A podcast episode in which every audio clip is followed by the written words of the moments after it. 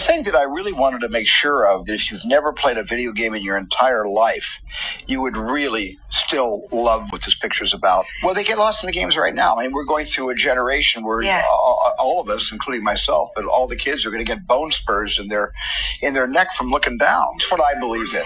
You cannot substitute being in love and being in life with your friends and your family. Good stories keep me inspired. I'm kind of like an impulse shopper. And if something really grabs me, I don't ask why it grabbed me. And as long as I don't question the choices, I'll keep directing movies. Well, the thing that I really wanted to make sure of is if you've never played a video game in your entire life, you would really still love what this picture's about. Well, they get lost in the games right now. I mean, we're going through a generation where Yeah. all, all of us, including myself, but all the kids are going to get bone spurs in their in their neck from looking down. It's what I believe in.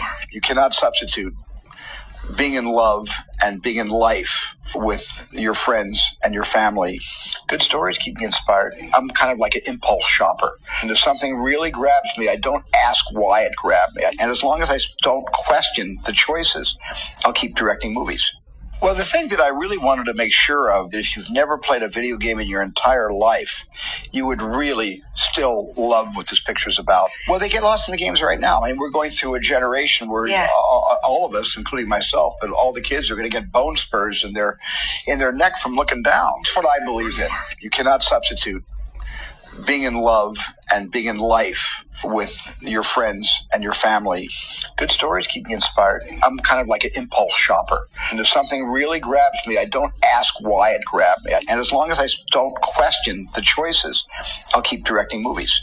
Well, the thing that I really wanted to make sure of is if you've never played a video game in your entire life, you would really still love what this picture's about. Well, they get lost in the games right now. I mean, we're going through a generation where Yeah. all, all of us, including myself, but all the kids are going to get bone spurs in their in their neck from looking down. It's what I believe in.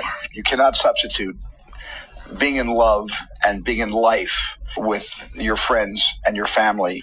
Good stories keep me inspired. I'm kind of like an impulse shopper. And if something really grabs me, I don't ask why it grabbed me. And as long as I don't question the choices, I'll keep directing movies.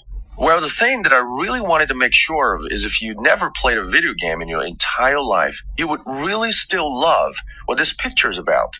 Well, they get lost in the games right now. We're going through a generation where all of us, including myself, and all the kids are going to get bone spurs in their neck from looking down. It's what I believe in. You cannot substitute being in love and being in life with your friends and your family. Good stories keep me inspired. I'm kind of like an impulse shopper.